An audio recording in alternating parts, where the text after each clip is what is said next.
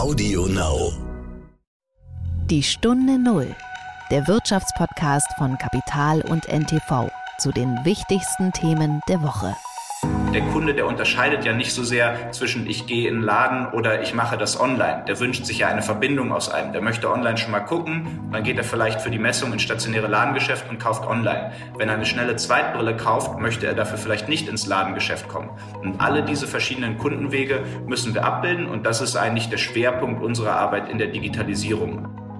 Wenn Sie auf die Produkte schauen, ist, glaube ich, tatsächlich gerade das spannendste Thema das Thema der Smart Glasses. Beim Thema Smart Glass ist es ja tatsächlich so, dass zahlreiche Tech-Unternehmen Milliarden hinein investieren und ähm, das Thema Smart Glasses hat natürlich auch das Potenzial, unseren Markt erheblich zu verändern. Einer unserer erfahrensten Führungskräfte hat mich zum Beispiel angerufen und hat gesagt, Herr Vielmann, Ihr Vater, ne, dem, dem folgen wir jetzt sozusagen schon seit Jahrzehnten. Bei Ihnen hätte das wahrscheinlich auch noch mal irgendwie ein paar Jahre gedauert, bis Sie sich da komplett das Vertrauen alle erarbeitet hätten. Aber so, was wir jetzt zusammen gerissen haben in der Coronavirus-Krise, da können Sie sich sicher sein, da sind Sie jetzt schon sozusagen anerkannt. Herzlich willkommen zu einer neuen Folge von Die Stunde Null. Mein Name ist Horst von Butler. Schön, dass Sie wieder zuhören. Ja, wir sind auf der Zielgeraden in diesem Jahr, die vorletzte Folge. Am kommenden Freitag, an Heiligabend, habe ich nochmal eine Geschichte für Sie, ein kleines Weihnachtsmärchen. Heute habe ich auch eine spannende Geschichte für Sie, ja, eine der interessantesten Nachfolgegeschichten in Deutschland überhaupt. Und zwar habe ich mit Marc Vielmann gesprochen. Ich denke, fast jeder Deutsche kennt die Marke. Jede zweite Brille in Deutschland ist übrigens von Vielmann. Und seit zwei Jahren steht Marc Vielmann allein an der Spitze des Familienunternehmens mit gerade mal 32 Jahren. Er hat den Augenoptiker durch die Corona-Krise gesteuert, treibt die Auslandsexpansion voran und natürlich, was muss man noch vorantreiben? Die Digitalisierung, genau. Die Vielmann nämlich vor einigen Jahren noch zu verschlafen drohte. Doch dass einiges passiert und das Geschäft wächst auch in diesem Jahr kräftig. Und ich habe mit Marc Vielmann über seine Pläne gesprochen, über die Emanzipation von seinem Vater und über künstliche Intelligenz bei Brillen. Und wir gehen heute direkt in das Gespräch. Wir haben keine Börse, denn Katja Dofel ist schon in ihrem wohlverdienten Weihnachtsurlaub. Also hatte ich ein bisschen mehr Zeit, mit Marc Vielmann zu sprechen. Die Stunde Null. Das Gespräch.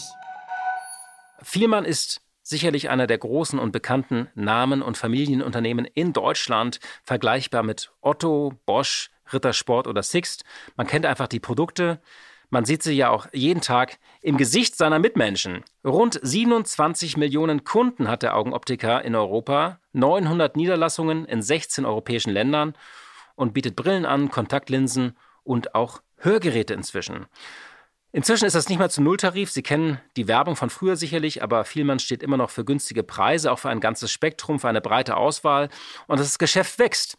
In diesem Jahr soll der Umsatz von 1,4 Milliarden auf rund 1,7 Milliarden Euro steigen. Das waren zumindest die Prognosen im Herbst. Und der Gewinn vor Steuern soll bei mehr als 200 Millionen Euro liegen, nach 175 Millionen Euro im Vorjahr. Es läuft also ganz gut. Das Familienunternehmen, das übrigens auch börsennotiert ist, wird, wie gesagt, von Marc Vielmann geführt. Seit zwei Jahren steht er an der Spitze. Und ich habe hier nochmal einige Daten zu ihm. Er wurde 1989 in Hamburg geboren. Er hat eine Schwester, Sophie Vielmann. Er ist in Ahrensburg auf das Gymnasium gegangen, war dann in Salem auf dem Internat. Und er hat dann mehrere Praktika gemacht und eine augenoptische Ausbildung bei Vielmann. Danach war er von 2008 bis 2011 an der London School of Economics, äh, hat einige Erfahrungen bei anderen Herstellern gesammelt wie Luxottica in Italien oder Safilo, ebenfalls in Italien, und ist dann 2012 in das Familienunternehmen eingestiegen, hat dann verschiedene Stationen durchlaufen, Vertrieb, Marketing, hat das Geschäft mit der Kontaktlinse sich ein bisschen genauer angeschaut und die Expansion in Italien. Und er war bei Vielmann Ventures, das ist der Teil, der bei Vielmann in Startups investiert.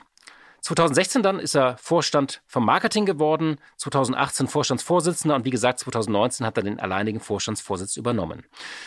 Ja, Marc Vielmann treibt im Rahmen seiner sogenannten Vision 2025 vor allem zwei Dinge voran. Zum einen expandiert er sehr stark im Ausland, also er kauft in Ländern wie Spanien oder Slowenien Optikerketten dazu oder er eröffnet eigene Filialen. Auch weil der deutsche Markt natürlich als relativ gesättigt gilt. Und zum anderen geht es natürlich um die Digitalisierung, um Online-Sehtests, um künstliche Intelligenz. Allein 15 Millionen Euro hat Vielmann in neue Messtechnologien investiert, die es Brillenträgern ermöglichen sollen, mit dem Smartphone die passende Brille zu bestellen. Darüber und über Corona und auch andere Pläne habe ich mit ihm gesprochen. Schönen guten Tag nach Hamburg, Herr Vielmann. Schönen guten Morgen, moin moin, Herr Butler. Danke, dass Sie sich Zeit nehmen. Vielleicht am Anfang mal die Frage, die unvermeidliche Frage. Viele Unternehmen schalten ja wieder in Krisenmodus.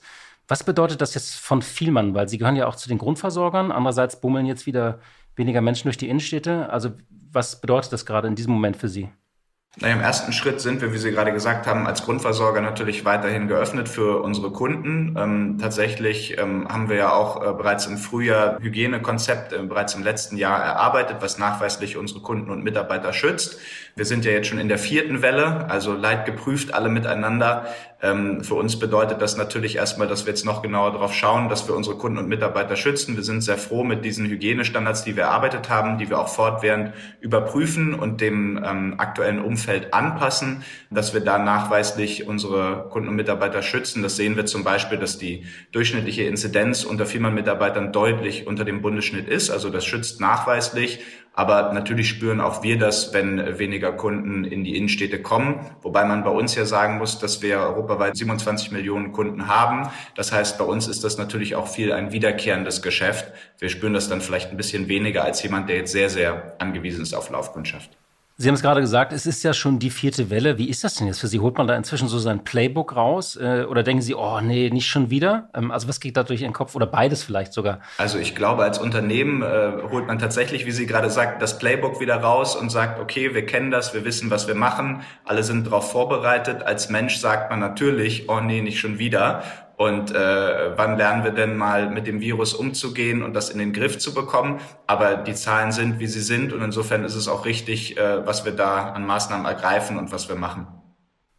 Ist eigentlich das Thema Impfen etwas, was auch in Ihrem Unternehmen diskutiert wird? Also ich habe das ähm, jetzt mit einigen auch äh, besprochen, die das auch thematisieren in Ihrem Unternehmen. Also weil Ihre Mitarbeiter arbeiten ja auch eng mit Menschen zusammen. Also ist das Thema oder wird das auch diskret behandelt? Nein, also ich glaube, wir reden schon darüber. Ich denke, das ist natürlich ein Thema, was uns alle beschäftigt. Wir alle wissen, dass die, die Impfung der, der im Moment nach wissenschaftlichem Stand der einzige Weg ist, um aus dieser Situation der Dauerlockdowns rauszukommen. Ich glaube, das wissen wir. Auf der anderen Seite gibt es natürlich auch Entscheidungen abzuwägen. Sie haben ja gerade in Ihrem letzten Podcast dazu auch gesprochen. Ähm, und ich glaube, da abzuwägen, ähm, beispielsweise, glaube ich, würde es uns schwer fallen, als Gesellschaft jemanden nicht ins Krankenhaus zu lassen. Und genauso würde ich mich auch schwer damit tun, zu sagen, nur weil jemand nicht geimpft ist, darf er nicht sehen oder darf er nicht hören. Das sind, glaube ich, äh, gewisse Grundbedürfnisse. Auf der anderen Seite muss man natürlich auch sagen, dass es ganz klar ist, nur wenn wir eine hohe Impfquote erreichen, dann werden wir als Gesellschaft auch durch diese Krise hindurchkommen. Und insofern ist das auch ganz klar, dass wir uns da äh, eine hohe Impfquote wünschen, unseren Teil dazu beitragen, zum Beispiel mit Betriebsimpfungen, mit einem Aufruf dazu und so weiter und so fort. Und ansonsten verfolgen wir natürlich auch die politische Diskussion sehr interessiert und äh, freuen uns, dass ähm, die Dinge dort auch diskutiert werden und setzen das um, was äh, beschlossen ist. Könnte man in Ihren Filialen nicht eigentlich auch äh, impfen? Also rein theoretisch, so Brille plus Booster? Also wenn das äh, politisch gewünscht werde, würden wir uns, glaube ich, dem nicht verweigern. Ähm, wobei wir ja in der Regel die Herausforderung haben, wie Sie vielleicht wissen, dass wir immer ähm, eher die Herausforderung haben, nicht mit zu, zu viel leerem Platz, sondern wir haben tatsächlich oftmals die Herausforderung, dass wir ja sehr, sehr viele Kunden haben und jetzt in Zeiten der Coronavirus-Pandemie ist das nochmal eine zusätzliche Herausforderung zu sagen, wie schaffen wir das, Kunden und Mitarbeiter zu schützen? Wie schaffen wir das, dass wir nicht zu viele Kunden auf einmal auf der Fläche haben? Aber ich glaube, mit ein bisschen Vorlauf als äh, unternehmergeführtes Familienunternehmen würden wir uns sicherlich auch der politischen Verantwortung stellen und da unterstützen. Aber ich glaube, jetzt ist ja auch erstmal beschlossen, dass auch äh, Apotheken, Zahnärzte mitimpfen können. Jetzt müssen wir, glaube ich, gucken, dass wir den Impfstoff bekommen. Und äh, ansonsten prüfen wir natürlich fortwährend und haben auch schon durchgeführt, durchgeführt, das Thema Betriebsimpfung, würden das auch weitermachen. Eigentlich lief ja das ja super für Sie. Also Sie hatten tolle Prognosen äh, abgegeben. Konzernumsatz sollte von 1,4 auf 1,7 Milliarden Euro steigen, um 300 Millionen. Auch der Gewinn. Ich weiß, Sie dürfen das jetzt nicht äh, en Detail kommentieren, aber nur die äh, sanfte Frage. Spüren Sie die vierte Welle denn in Ihren Umsätzen schon so ein bisschen, dass da was zurückgeht? Sie sind ja auch so ein Indikator für Frequenz in den Innenstädten. Na, die Frequenzen gehen zurück. Im Moment sehen wir das jetzt noch nicht so akut, aber die Maßnahmen, die ähm, gerade ergriffen wurden, die wirken ja auch jetzt erst. Ne? Das ist ja auf Landesebene ein bisschen unterschiedlich. Also man hat ja vorher schon, vor allem in den größeren Städten und in den Stadtzentren, ähm, eine gewisse Reduzierung der Frequenzen gesehen. Was man auch gesehen hat, ist, dass Shoppingcenter und Innenstädte überproportional gelitten haben. Das heißt, Sie sehen eine gewisse Verlagerung der Frequenzen in die, in die Vorstädte, in die Speckgürtel, ähm, also näher dran. Ich glaube, man würde so sagen, in den Kiez hinein. Ähm, das heißt, das sehen wir. Wir sehen also eine Verlagerung aus den Stadtzentren. Wir sehen eine Verlagerung hin in die Nahversorgerzentren äh, und ähnliches. Wir sehen eine Verlagerung raus aus den Einkaufszentren. Dass sich das jetzt bei uns dramatisch gerade abbildet, ähm, das äh, ist nicht der Fall bei uns. Mhm. Sind Sie seit zwei Jahren der alleinige Vorstandschef? Sie haben sich wahrscheinlich die ersten Jahre auch anders vorgestellt, als Sie sich mal ausgemalt haben, wie das werden würde, oder? Ich glaube, es war auf jeden Fall spannend jetzt am Anfang. Ähm, und, äh, was, was war spannend? die Situation. Also da, das, da, da bereitet sich, glaube ich, niemand drauf vor. Auf der anderen Seite muss man sagen, nach dem ersten Schock ist das ja auch äh, so die Stunde des Unternehmers. Ne? Sie müssen in allerkürzester Zeit riesige Entscheidungen treffen. Und ich glaube, Natürlich war erstmal eine riesige Betroffenheit da, äh, persönlich, aber auch ähm, wirtschaftlich. Ne? Also wir haben ja, als wir noch nicht wussten, was es mit diesem Virus auf sich hat, haben wir ja in den ersten Wochen freiwillig, als Gesundheitsversorger dürfen wir unsere Niederlassungen offen halten. Wir haben aber freiwillig unsere Niederlassungen geschlossen, auf einen Notbetrieb umgestellt, weil Sie müssen sich ja vorstellen, dass bei uns jeden Tag Hunderttausende Kunden auf Tausende Mitarbeiter treffen. Und das mit einem unbekannten Virus fanden wir unverantwortlich. Darum haben wir für einige Wochen die Niederlassung geschlossen, haben dann in Windes Windeseile einen der, der führenden Hygienepapste in Deutschland ausfindig gemacht, Professor Exner, haben wissenschaftliches Hygienegutachten erarbeitet haben über unsere Kontakte in, in wenigen Wochen Millionen Masken äh, beschafft. Und als wir dann die Hygienestandards, die Masken, wir hatten Plastikhandschuhe und alles drum und dran hatten, also ein ganzes Konzept, mit dem wir unsere ähm, Kunden und unsere Mitarbeiter schützen konnten, dann haben wir auch schnell wieder die Niederlassung ähm, eröffnet. Und das ist, glaube ich, äh, eine Leistung und auch ein Zusammenhalt, da hat auch jeder mitgezogen. Also bei uns im Familienunternehmen, trotz dieser Ausnahmesituation herrschte eine wirklich gute Stimmung. Alle haben mitgezogen wir als Familie haben gesagt, wir stärken euch den Rücken, selbst wenn wir Kurzarbeit machen müssen, stocken wir auf 100 Prozent auf, wir garantieren alle Arbeitsplätze und lasst uns jetzt gucken, dass wir das sicher machen für die Kunden, sicher machen für die Mitarbeiter. Und das hat sich dann, wie Sie ja eben auch schon gesagt hatten, in den Zahlen ähm, niedergeschlagen, dass wir quasi wirklich im letzten Jahr mit einem blauen Auge davongekommen sind und in diesem Jahr jetzt schon wieder nicht nur über dem Vorjahr, das ist ja klar, sondern auch schon wieder über dem Vorkrisenniveau liegen. War das für Sie persönlich so ein Stresstest? Also, wo Sie sagen, ich, ich musste unter diesem Druck, in dieser Krise vielleicht auch schneller reifen, als ich es in meinem ganz normalen Boomjahr hätte tun können? Ich glaube, in der Situation hatte ich dann noch nicht die Zeit für die Reflexion, aber insofern empfand ich das als äh, sehr bereichernd, dass tatsächlich ähm, der ein oder andere mich genau auf das Thema angesprochen hat, ne? dass sie gesagt haben, ich glaube, der ein oder andere hat dann gesagt, ähm, das ist gut, wie es gelaufen ist. Viele haben das Thema ähm, Familienunternehmen äh, nochmal unterstrichen, ne? sozusagen wir haben ja als Unternehmen ganz, ganz schnell gesagt, wir haben geguckt, wie viel Geld haben wir auf dem Konto, was können wir leisten, selbst wenn die Niederlassungen geschlossen sind. Also da haben wir dann schon ziemlich Geld verbrannt in den, in den Wochen. Und trotzdem haben wir gesagt, okay, wir können die Gehälter garantieren, wir können die Arbeitsplätze garantieren, wir können sogar aufstocken. Und das war natürlich eine, ein, ein großer Vertrauensvorschuss in unsere Mitarbeiter. Und die haben das ja mehr als zurückgezahlt, wenn sie sich die Leistung jetzt anschauen. Ähm, dann haben wir wirklich gute Ergebnisse erzielt. Und das war sicherlich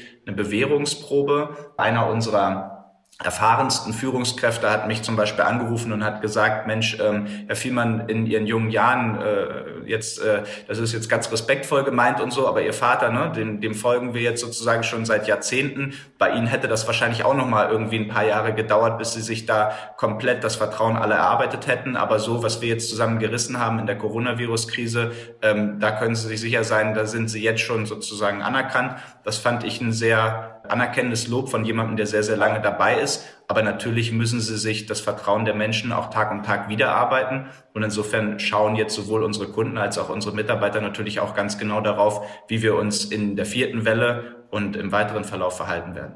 Sie haben eine Vision 2025 verabschiedet, als Sie angetreten sind. Und Sie haben es so ein bisschen schon angedeutet. Also für manche Unternehmen war diese Krise ja auch so ein Booster, äh, um das Wort mal zu verwenden, äh, in manchen Prozessen andere hat es ausgebremst oder zurückgeworfen. Hat Corona Sie in die, Ihrer Vision, was Sie machen wollten? Äh, Sie haben es so ein bisschen gerade angedeutet, das schneller, nur schneller. Also wie hat das Corona auch verändert oder sind Sie da äh, sozusagen on track in Ihrer Vision 2025? Nein, ich glaube, ich, ich pick mal ein Beispiel raus, um, um einen Punkt zu machen. Mein Punkt ist, Corona hat eigentlich bei uns viele bestehende Entwicklungen einfach nur verstärkt. Das heißt, das, was wir tun, die, die Vision 2025 hat ja wirtschaftliche Ziele, aber im Grunde genommen fußt sie ja auf der Internationalisierung und der Digitalisierung. Und wenn wir mal ein Beispiel rauspicken, das sich bei uns genauso entwickelt hat, wie wir das vermutet haben, dann ist das zum Beispiel der Online-Verkauf von Brillen. Also wir sehen ja generell, dass wir ein Wachstum haben im Versandhandel quer durch alle Branchen hinweg. Das betrifft uns auch. Also beispielsweise Kontaktlinsen, Sonnenbrillen wurden in der Vergangenheit schon immer mehr im Versand gekauft, werden auch jetzt mehr im Versand gekauft. Bei der Brille war das tatsächlich so, dass die Käufe dann auch, als wir jetzt beispielsweise unsere Niederlassung geschlossen haben, die sind dann nicht abgewandert, sondern diese Käufe wurden dann verschoben, aber nicht aufgehoben. Die wurden nachgeholt. Warum? Weil sie eben online die Brille noch nicht in der gleichen Qualität wie im stationären Ladengeschäft kaufen können, weil es gewisse Messungen gibt, den Sehtest, die Anprobe, die Einarbeitung der Brillengläser, was sie online eben noch nicht leisten können. Und natürlich hat Corona aber auch dazu geführt, dass wir gesagt haben, wir forschen ja schon seit vielen Jahren dran, wie können wir das denn leisten, wie können wir das denn hinbekommen? Und das führt alles zu einem Omnichannel-Geschäftsmodell. Also dass man sagt, wie können wir denn, wenn wir vielleicht nicht ähm, den gesamten Prozess online abbilden können, können wir bei dem Kunden zum Beispiel eine fertige Brille in gleicher Qualität nach Hause schicken, solange wir die Messung in der Niederlassung vorgenommen haben. Und wie können wir denn diese Qualität online bringen? Das sind Fragen, die uns schon vorher sehr stark bewegt haben. Und das hat Corona natürlich nochmal verstärkt. Aber es hat nicht die grundsätzliche Einstellung verändert. Das ist ja ganz interessant. Äh, bleiben wir mal bei der Digitalisierung. Da war ja wirklich vor einigen Jahren noch die Frage, ähm, so ein Unternehmen wie Vielmann, ähm, kriegen die da die Kurve? Da kamen auch neue Player.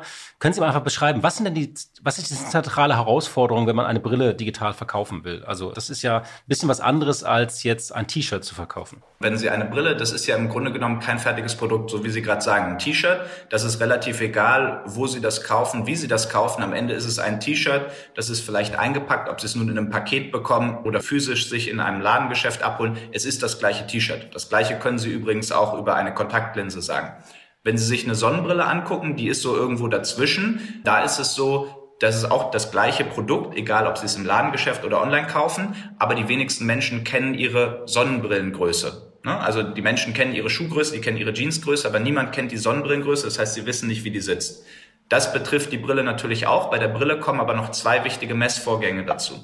Der erste ist die Sehstärkenbestimmung. Das heißt, Sie müssen Ihre Sehstärke kennen und diese Sehstärke ändert sich regelmäßig. Dafür müssen Sie zum Augenarzt oder zum Augenoptiker. Wir sind mit weitem Abstand äh, da der Marktführer. Wir nehmen die mit weitem Abstand die meisten Sehtests vor. Ähm, würde ich mal sagen, fast jeden zweiten in Deutschland. Das ist der erste Punkt. Und der zweite Punkt ist die sogenannte Brillenglaszentrierung. Das heißt, das Brillenglas hat einen optischen Mittelpunkt. Wenn Sie da durchschauen, dann können Sie scharf sehen. Wenn Sie diesen optischen Mittelpunkt um ein paar Millimeter nach oben, unten, rechts oder links verschieben, dann entstehen prismatische Wirkungen. Sie können nicht scharf damit sehen. Und diese Ausmessung, also zu schauen, dass der optische Mittelpunkt genau vor Ihrer Pupille sitzt, ist eben kunden- und auch fassungsindividuell. Das bedeutet, ich muss ihre Sehstärke kennen, ich muss wissen, welche Fassung sie sich gerade ausgesucht haben und dann muss ich das Glas da richtig einarbeiten. Beide Themen, bin ich zuversichtlich, werden wir online abbilden können. Wir sind sogar schon im Prozess dahin. Wir haben in den vergangenen Jahren 15 Millionen Euro alleine dort in die Forschung und Entwicklung in, investiert. Wir haben 25 Patente inzwischen. Und ähm, insofern bin ich auch zuversichtlich, dass wir das Thema irgendwann lösen können. Es ist aber deutlich komplexer, als sich das, glaube ich, viele vorgestellt haben. Und das hat eben dazu geführt, dass der Marktanteil, also der Umsatzmarktanteil im Markt, nicht bei uns, bei Brillen bei gerade einmal einem Prozent liegt. Also 99 Prozent des augenoptischen Umsatzes mit Korrektionsbrillen wird immer noch im stationären Fachgeschäft abgewickelt. Es gibt ja so eine Vielmann-App, also ich kann praktisch, also ich kann einiges schon digital machen, aber ich muss immer noch einen Menschen sehen, der mir das dann anpasst. Und äh, da haben Sie jetzt gesagt, äh, Augenmessungen, also ich kann so erste Sachen anproben, das kann ich alles digital machen. Aber gibt es irgendwo etwas, sagt so, das, das wird nicht funktionieren online, das wird immer stationär bleiben und das müssen wir verzahnen? Nein, ich glaube, bei dem rasanten technologischen Wandel, den wir haben, würde ich auf jeden Fall die Möglichkeit sehen und wir sind da ja auch ganz vorne mit dabei mit unserer Forschung und Entwicklung. Also ich denke, dass wir langfristig das Thema des Sehtests und auch der Anpassung der Brillengläser lösen können. Es ist ne, nur deutlich komplexer, als sich das manche vorgestellt haben. Also ich gebe Ihnen mal ein Beispiel. Wir haben ja mit dieser App ähm, beispielsweise das Thema der Brillenglaszentrierung schon gelöst. Und wir haben auch einen Online-Sehtest am Markt, den wir gerade testen, den wir aber noch nicht in der Breite kommuniziert haben. Und eine der wesentlichen Herausforderungen ist beispielsweise die Limitierung auf moderne Smartphones, also ganz konkret moderne iPhones und eben auch auf gewisse Sehstärken. Sobald Sie eine höhere Sehstärke haben, sobald Sie ein Android-Gerät haben, können Sie das nicht nutzen. Und das ist natürlich sehr, sehr schwierig vorab den Kunden zu kommunizieren, zu sagen, Herr von Butler, bei Ihnen geht das jetzt, weil Sie haben ein iPhone äh, moderner Generation, Sie haben eine gewisse Sehstärke, aber Frau Müller, bei Ihnen geht das nicht. Und deswegen arbeiten wir daran, dass wir natürlich eine Lösung haben, die wir für alle Kunden anbieten können. Um die Lösung zu erarbeiten, brauchen Sie Daten, Sie brauchen Forschung und Entwicklung. Da investieren wir hinein. Und insofern, was Sie sehen werden bei uns, ist, dass wir nach und nach individuell für immer mehr Kunden die gesamte Customer Journey, also den gesamten Kundenzyklus, den gesamten Prozess online abbilden werden. Das bedeutet, bei uns ist aber anders als bei vielen anderen Handelsmodellen Omnichannel nicht nur die Zukunft weil man Zusatzservices anbieten kann, sondern Omnichannel ist die Grundvoraussetzung für ähm, den Erfolg und für die Zufriedenheit der Kunden. Also was ich damit meine ist, im Modehandel, wenn Sie sich das anschauen, gab es erst das stationäre Geschäft, dann gab es den Onlinehandel und dann haben irgendwann etablierte Player entdeckt, dass sie sagen können, indem ich jetzt Omnichannel-Services wie Click und Collect anbiete, kann ich mich differenzieren von reinen Online-Playern.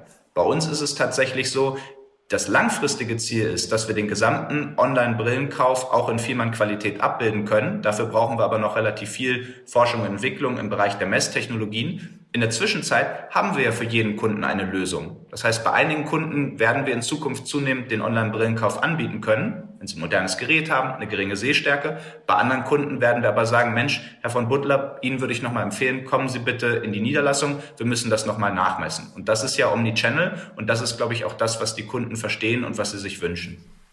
Das heißt, Ihre Filialen werden Sie noch lange brauchen oder äh, braucht man die dann irgendwann nicht mehr so viel? Davon gehe ich aus. Also unsere Prognose ist, dass auch langfristig, auch wenn wir diese Technologien erschaffen, einfach aufgrund der Komplexität des Produktes rechnen wir damit, dass 90 Prozent langfristig auch noch im stationären Handel erwirtschaftet werden. Aber ich glaube, es ist auch dabei wichtig zu sehen, der Kunde, der unterscheidet ja nicht so sehr zwischen ich gehe in den Laden oder ich mache das online. Der wünscht sich ja eine Verbindung aus einem. Der möchte online schon mal gucken, dann geht er vielleicht für die Messung ins stationäre Ladengeschäft und kauft online. Wenn er eine schnelle Zweitbrille kauft, möchte er dafür vielleicht nicht ins Ladengeschäft kommen. Und alle diese verschiedenen Kundenwege müssen wir abbilden und das ist eigentlich der Schwerpunkt unserer Arbeit in der Digitalisierung. Also diese Service Exzellenz, die heute unsere 27 Millionen Kunden europaweit erleben können bei uns im stationären Ladengeschäft, nach und nach in alle digitalen Vertriebskanäle, in alle Warengruppen zu überführen. Da sind wir bei der Kontaktlinse fertig, da haben wir ein Omnichannel-Geschäftsmodell, da sind wir bei der Sonnenbrille sehr, sehr weit und bei der Brillenoptik führen wir jetzt nach und nach überall mehr und mehr digitale Vertriebskanäle und Services ein und rollen das europaweit aus. Wahrscheinlich ist es dann so, wenn die Millennials oder die Generation Z, wenn die in Rente gehen und dann äh, ein bisschen sehschwach werden, die machen das dann online. Oder vielleicht haben die dann auch wieder Lust, in die Filialen zu kommen, weil sie ja nur mit Bildschirm aufgewachsen sind. Na, ich würde hoffen, dass wir nicht äh, bis zum Renteneintritt der Millennials brauchen. Ich glaube, das ist aber eine sehr spannende und eine sehr komplexe ähm, Herausforderung, vor allem für unsere Engineers, für unsere Produktentwickler. Da haben wir ja schon sehr schlaue Leute dran. Insofern will ich hoffen, dass die da jetzt nicht bis zum Renteneintritt der Millennials brauchen, aber ein bisschen Zeit wird das, glaube ich, schon noch dauern, dass wir den gesamten Prozess abbilden können. Was glaube ich, dabei wichtig ist zu verstehen, wenn man uns mit anderen Unternehmen vergleicht, ist, dass wir tatsächlich kein, also bei der Brillenoptik, unser Kernprodukt ist ja kein fertiges Produkt, sondern wir fertigen aus ähm, rohrunden Gläsern und einer Fassung ein individuell auf sie abgestimmtes Produkt. Und diese Digitalisierung und auch die Prozessautomatisierung von kundenindividuellen Produkten, das ist, glaube ich, ein ganz spannendes Feld, wo wir auch, wenn Sie jetzt international vergleichen, auch nach Amerika schauen oder nach Asien, da gibt es noch nicht so viele gute Benchmarks. Und das ist auch ein Grund, warum viele ähm, Fachkräfte jetzt zu uns kommen, warum wir viele spannende Leute gewinnen, weil die sagen, das ist echt mal eine spannende Herausforderung, die noch nicht so gut gelöst wurde. Das ist ja ganz interessant, was Sie da schildern. Also in welchem Markt eigentlich die großen Technologien entstehen. Bevor ich auf das Ausland komme, noch mal eine Frage: Gibt es so etwas wie das nächste große Ding im Markt, also wo alle gerade dran arbeiten? So ist das irgendwie 3D-Druck, dass ich mir die dann auch irgendwo ausdrucken kann, direkt meine Brille oder meine Brillengläser oder Smart Glasses hatten Sie mal erwähnt. Was ist so das für Sie das Spannendste im Moment im Markt? Jenseits der Technologien, die Sie gerade beschrieben haben? Also ich glaube, dass das Relevanteste für uns ist natürlich die Digitalisierung der, der Kundenerfahrung, das, was ich gesagt habe, also tatsächlich unser gesamtes Geschäftsmodell, die Prozesse alle neu zu denken, weil das heißt ja nicht einfach nur, dass wir den Beratungsprozess aus der Niederlassung digitalisieren, sondern das bedeutet ja auch, dass wir den gesamten Brillenkauf komplett neu denken müssen. Das ist, glaube ich, so die Jahrzehntherausforderung, der wir uns gerade gegenüber sehen. Und wenn Sie auf die Produkte schauen, ist, glaube ich, tatsächlich gerade das spannendste Thema das Thema der Smart Glasses. Beim Thema Smart Glasses ist es ja tatsächlich so, dass zahlreiche Tech-Unternehmen Milliarden hinein investieren. Ich glaube, Mark Zuckerberg hat sozusagen als äh, eine seiner größten Wetten, wenn nicht sogar die größte Wette bezeichnet. Und ähm, das Thema Smart Glasses hat natürlich auch das Potenzial, unseren Markt erheblich zu verändern, weil wenn Sie ein Technologieunternehmen sind, dann amortisieren Sie im Zweifel Ihre Investitionen in dieses Produkt über die Daten. Wir verdienen ja unser Geld, indem wir Services und Produkte anbieten und nicht, äh, indem wir dann die Daten unserer Kunden amortisieren. Und deshalb sind wir da auch schon seit geraumer Zeit unterwegs. Ähm, das Dilemma ist dort, dass ähm, sie ein Henne-Ei-Problem haben. Das bedeutet, es gibt äh, Milliardeninvestitionen von Tech-Konzernen auf der einen Seite, aber es gibt noch nicht die Smart Glasses, die sich am Markt durchgesetzt haben. Denken Sie an Google Glasses. Und warum ist das so? Weil im Moment der Nutzen für die Kunden fehlt. Ne? Sozusagen, warum soll ich mir die Smart Glasses aufsetzen? Was ist die Killer-App, die das da gibt, die ich nutzen kann? Ich finde es auch ein bisschen spooky übrigens. Also ich finde es so ein bisschen, also so eine, so eine Facebook Smart Glasses und Facebook sieht alles, was ich sehe, hätte ich auch also ich finde es ein bisschen spooky. Ja, aber ich glaube, das war ja bei verschiedenen technologischen Neuerungen und Durchbrüchen vorher auch schon der Fall. Aber sie hatten zum Beispiel mit dem Smartphone, dass sie auf einmal alles äh, in einem hatten. Ne? Da gab es ja auch Bedenken vor, dass man sagt, oh, ich habe es immer in der Tasche überall dabei, dann kann ja jemand mithören. Also das ist, glaube ich, ein gewichtiges Argument für die Markteinführung. Da würde ich mir ein bisschen weniger Sorgen drum machen, als zu sagen, was ist denn der ultimative Vorteil von diesen Smart Glasses gegenüber dem Smartphone oder was anderem? Was ist diese Killer-App? Und das Dilemma, was dort besteht, ist, solange nicht viele Kunden Smart Glasses auf der Nase haben, lohnt es sich für einen Anwendungsentwickler nicht, irgendwelche Apps dafür zu entwickeln. Solange es aber keine Killer-App, keinen spannenden Nutzen für diese Smart Glasses gibt, werden das nicht viele Leute kaufen. Das ist so das Dilemma. Und gegen dieses Dilemma wetten gerade viele Tech-Konzerne mit Milliarden und Milliarden und äh, hoffen halt damit dann an die Daten zu kommen. Das heißt, die Daten aus ihren Augen auszulesen, aber natürlich noch wichtiger, ihnen eigentlich da möglichst gleich vor die Nase das zu projizieren, damit sie ja nicht noch irgendwie ihr Handy rausziehen müssen. Das ist zumindest so deren Vision. Die mache ich mir jetzt nicht zu eigen, aber ich glaube, wenn da ähm, viele, viele Unternehmen aus Amerika und inzwischen auch, auch aus China Milliarden investieren, dann ist das auf jeden Fall etwas, was wir uns genau angucken müssen. Was wäre denn die Rolle von Vielmann da? Weil da, wenn es dann die Facebook-Brille gibt und die Google-Brille und die Amazon-Brille, dann ist man dann noch eine Art Zulieferbetrieb oder?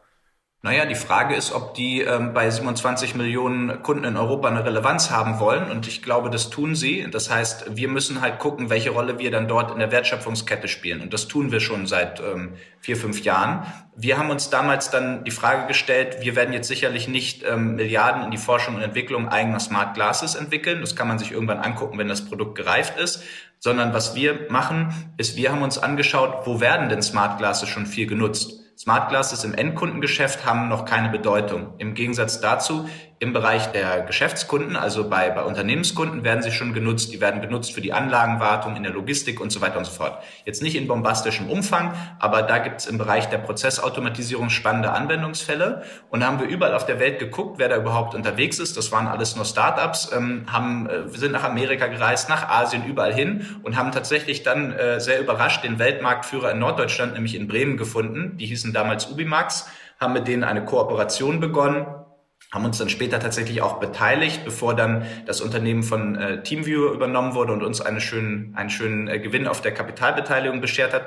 Und heute führen wir die Kooperation weiter fort. Die Rolle, die wir dort spielen, ist, dass wir gemeinsam mit heute jetzt Teamviewer die Smart Glasses verglasen, weil das ist in der Regel nicht die Kernkompetenz weder von einem Tech-Hersteller noch von einem Startup. Und auf der anderen Seite spielen wir natürlich auch ähm, in der Wertschöpfungskette, in der Abgabe, man kann darüber nachdenken, in der Reparatur und so weiter und so fort dieser Geräte eine Rolle. Also ich glaube nicht, dass zum Beispiel jetzt ähm, auch Tech-Unternehmen ein europaweit flächendeckendes äh, Niederlassungsnetz aufbauen wollen, um diese Smart Glasses abzubilden und sich jetzt Tausende von Augenoptiker dafür einstellen werden.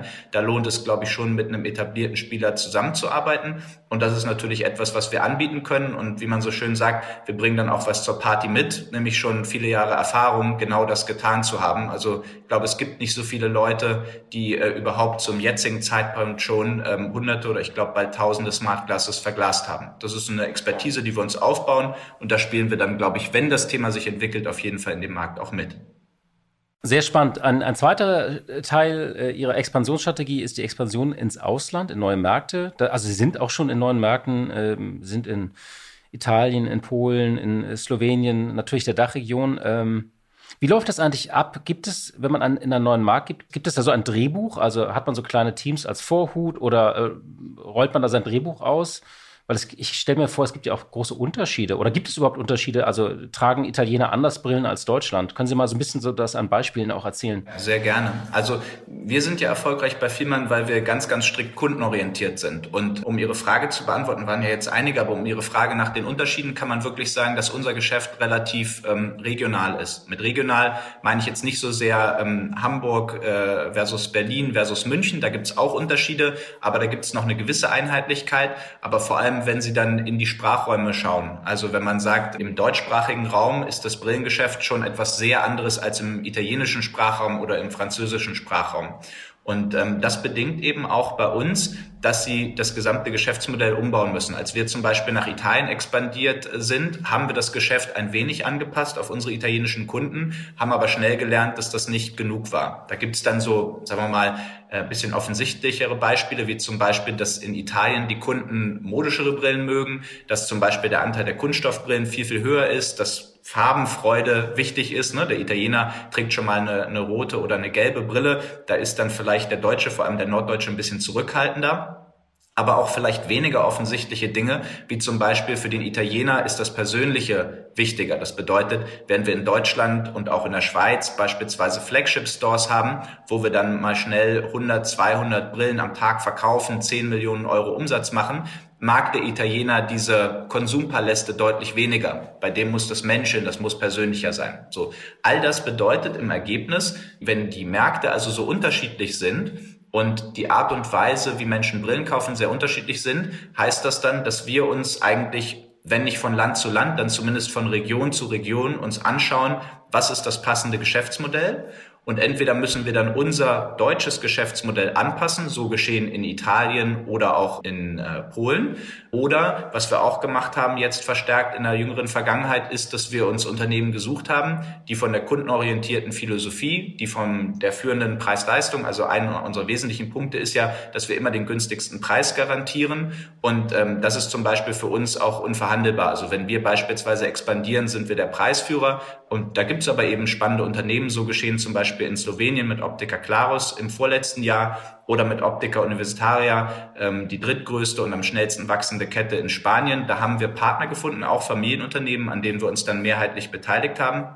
Und so haben wir dann Märkte erschlossen und uns die Arbeit erspart, sagen wir mal, das deutsche Vielmann-Modell oder das italienische ähm, Vielmann-Modell komplett auf Spanien umstellen zu müssen, sondern haben dort dann das ganze lokale Know-how genutzt und unterstützen vor allem über unsere Omnichannel-Plattform und, über unsere internationale Supply Chain und das beschert uns dann Synergien.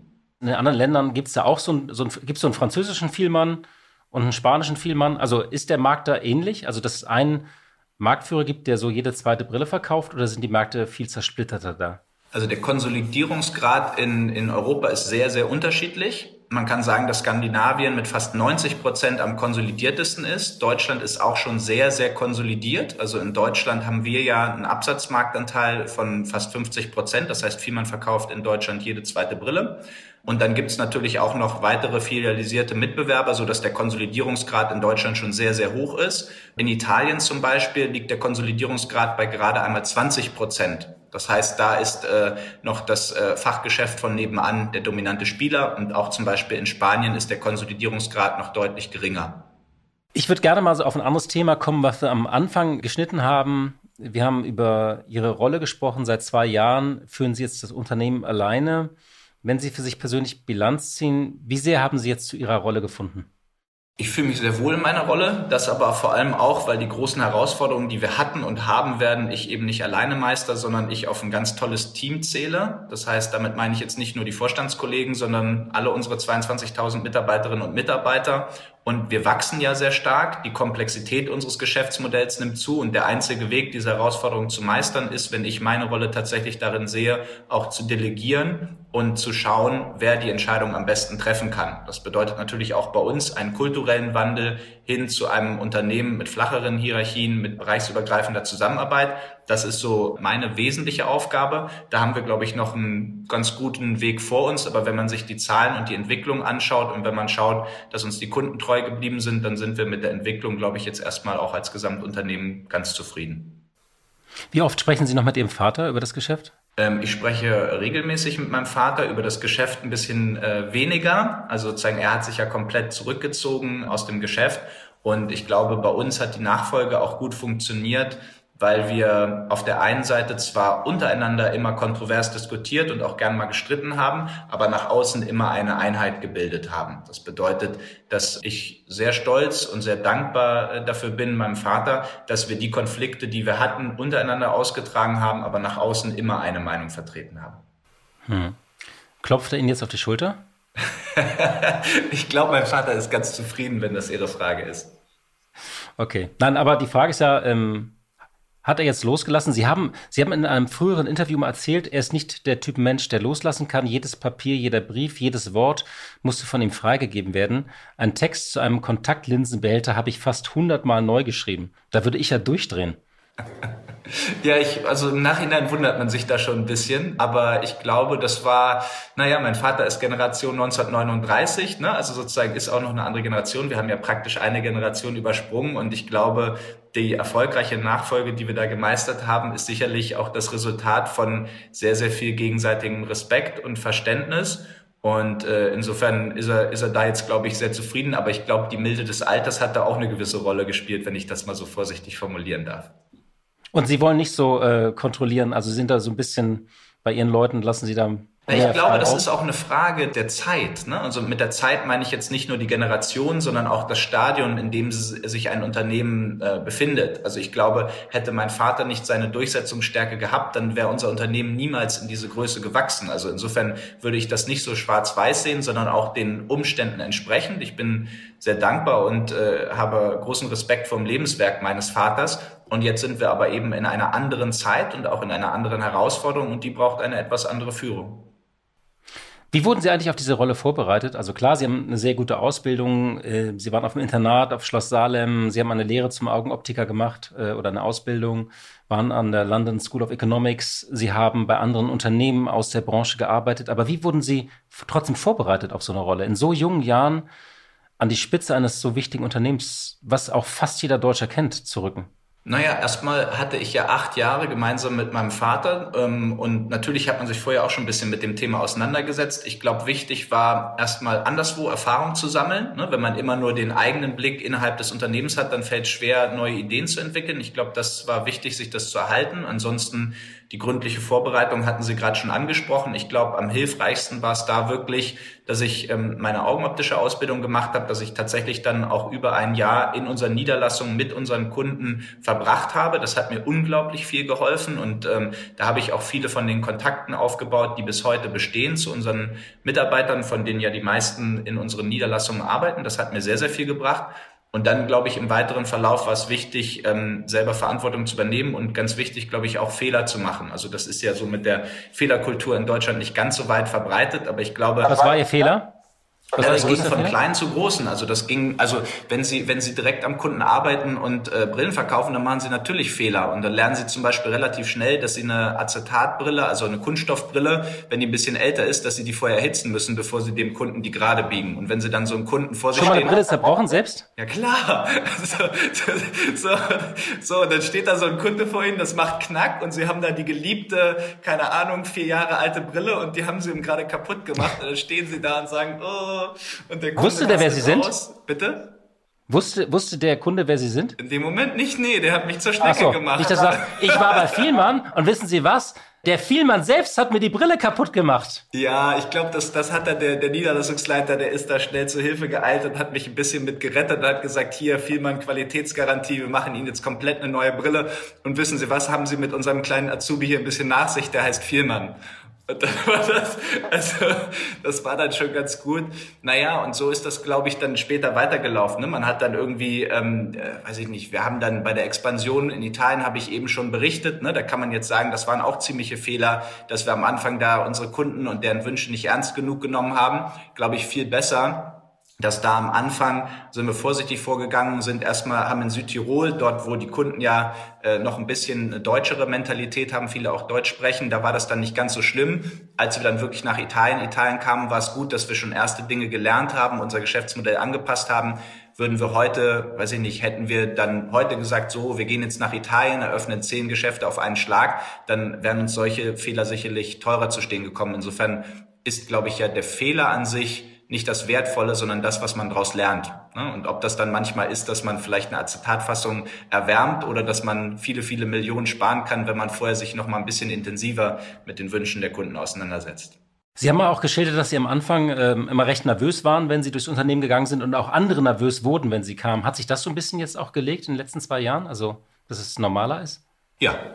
Und wie gehen Sie damit um, dass vielleicht noch jemand sagt, na ja, der ist jetzt hier gekommen, hat sich ins gemachte Nest gesessen? Also spüren Sie sowas auch oder so Neid oder etwas Kritik an Ihnen oder wie gehen Sie damit um? Nee, das ist vorüber. Also ich glaube, dass, also wenn das nach acht Jahren noch so wäre, wäre das dann irgendwann auch ein bisschen schwierig und dann wäre ich, glaube ich, auch der Falsche für die Rolle, die ich innehabe. Seit acht Jahren, ich meine, Sie sind, das ist ja auch irre. Wann war Ihnen eigentlich klar, ich muss das machen oder ich werde das machen?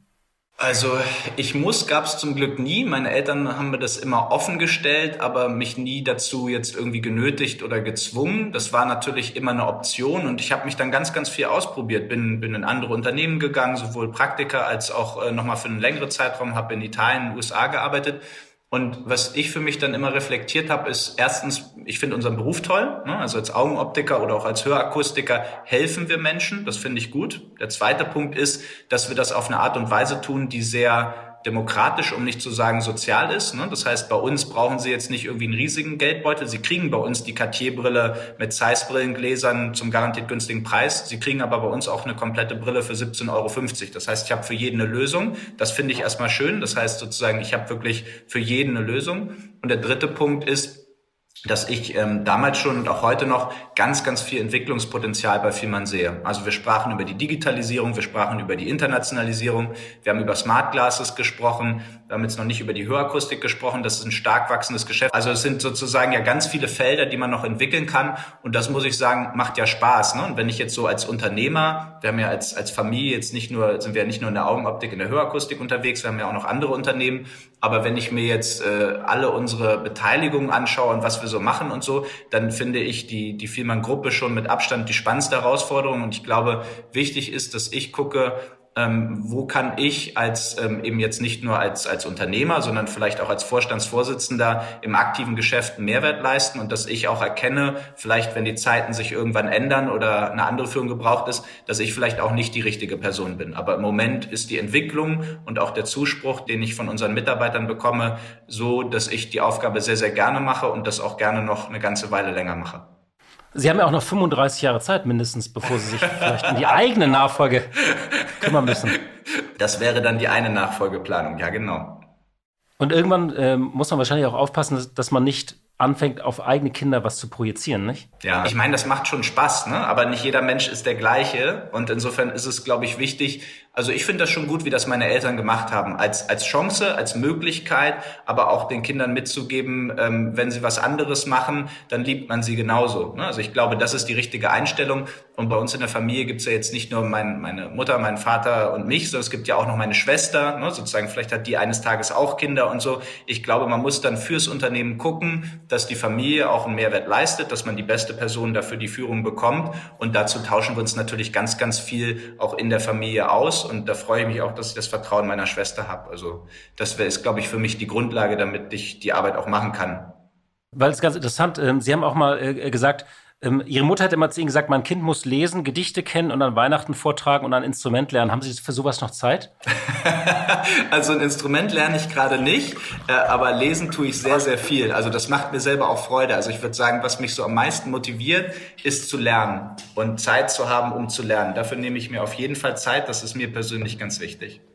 Was lesen Sie zum Beispiel? Also haben Sie dann auch den berühmten Stapel am, auf dem Nachttisch? Also ich, ich mag Geschichte sehr, sehr gerne. Das ist so das persönliche Hobby. Und ansonsten lese ich natürlich ganz, ganz viel ähm, um die Themen, die uns gerade bewegen. Das heißt, ich habe jetzt sozusagen im letzten äh, Jahr sehr, sehr viel Bücher gelesen zum ganzen Thema kultureller Wandel, ähm, Führung und so weiter und so fort und quäle dann ein wenig meine, meine Kollegen mit äh, solchen Büchern, weil ich sehr spannend finde, das auch gemeinsam zu reflektieren. Also nicht einfach nur zack, zack, das durchzulesen, sondern dann auch mal ein bisschen Zeit darauf zu verwenden und sagen, okay, das hat jetzt irgendein amerikanischer Autor für eine amerikanische ähm, Leserschaft geschrieben. Was können wir davon lernen? Was ist für uns relevant? Was nicht? Was denken Sie dazu? Und das wiederum teilen wir dann vielleicht auch mit anderen ausgewählten Führungskräften in dem Beispiel, ähm, um darüber zu diskutieren und zu sagen, okay, was bedeutet denn das für unsere Führung und für unseren Führungsstil? Sie gehören ja zu einer Generation von, von Nachfolgern, die in sehr bekannte und sehr präsente Unternehmen eingetreten sind äh, sind. Und das ist natürlich dann immer auch ein bisschen öffentlicher als jetzt ein Maschinenbauer, der irgendwo im, Sch äh, im Schwarzwald sitzt. Und es gab jetzt ja so ein paar Generationswechsel bei Rossmann, bei äh, DM, äh, bei Fissmann schon vor einiger Zeit. Tauschen Sie sich eigentlich auch untereinander aus und, äh, und geben sich Tipps? Kennen Sie sich alle? Ähm ja, alle sicherlich nicht. Und ich glaube, das ist ja auch immer ein Thema. Sonst, also wenn man sich mit allen austauschen würde, dann würde man ja nur noch in irgendwelchen Stuhlkreisen sitzen. Aber ich glaube, man schaut sich schon an, wer, wer ähnliche Herausforderungen hatte. Man schaut sich schon an, wer das gut gemacht hat.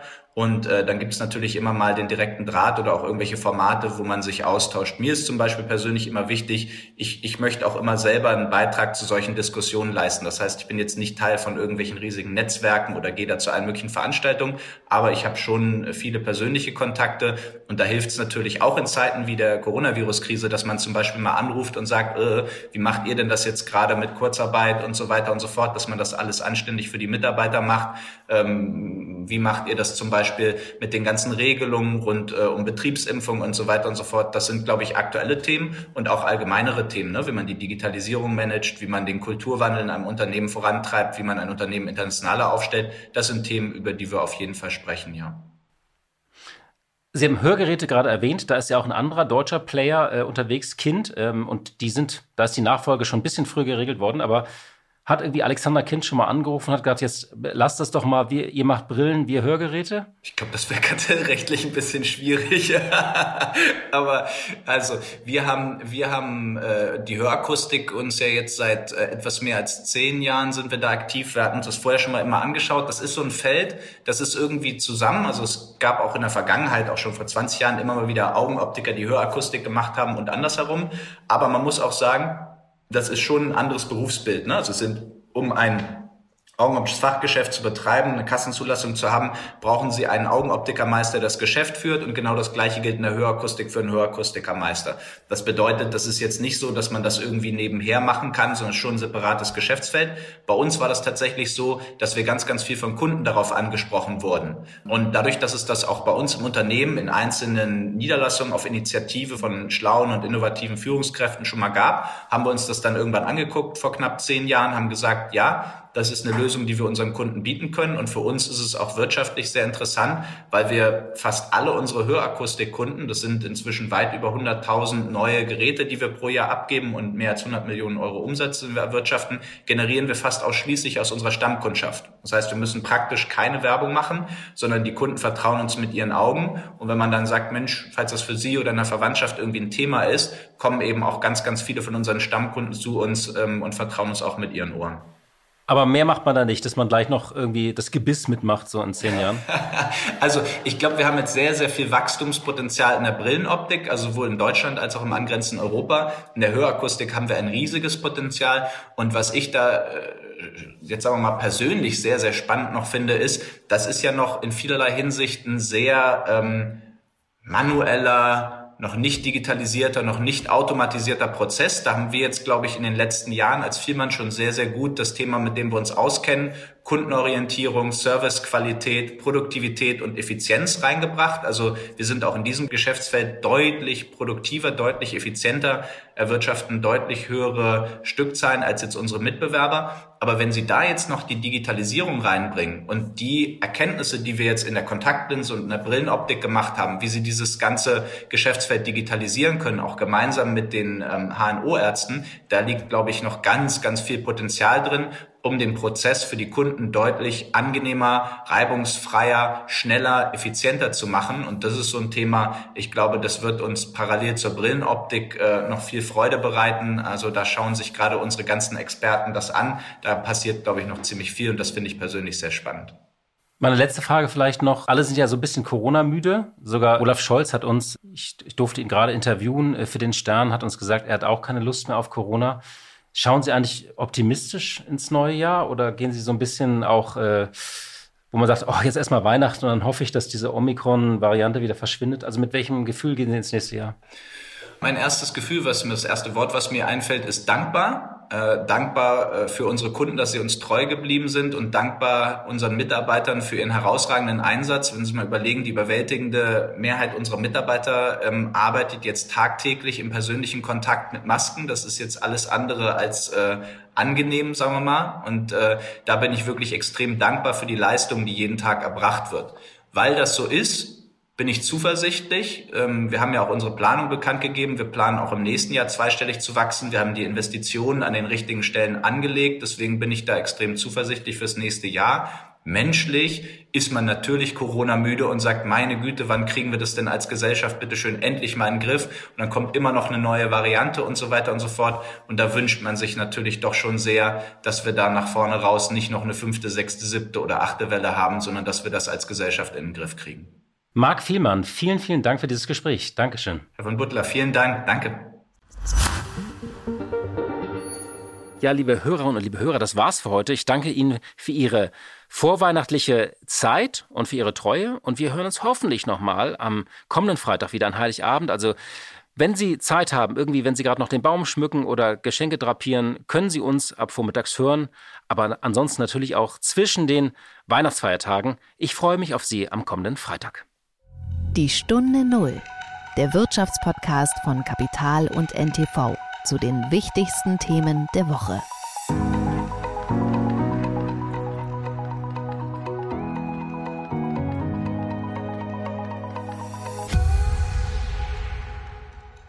Dieser Podcast ist jetzt vorbei, aber wir hätten noch einen anderen Podcast-Tipp. Worum es genau geht, erzählt euch der Host am besten selbst. Hallo, ich bin Michelle.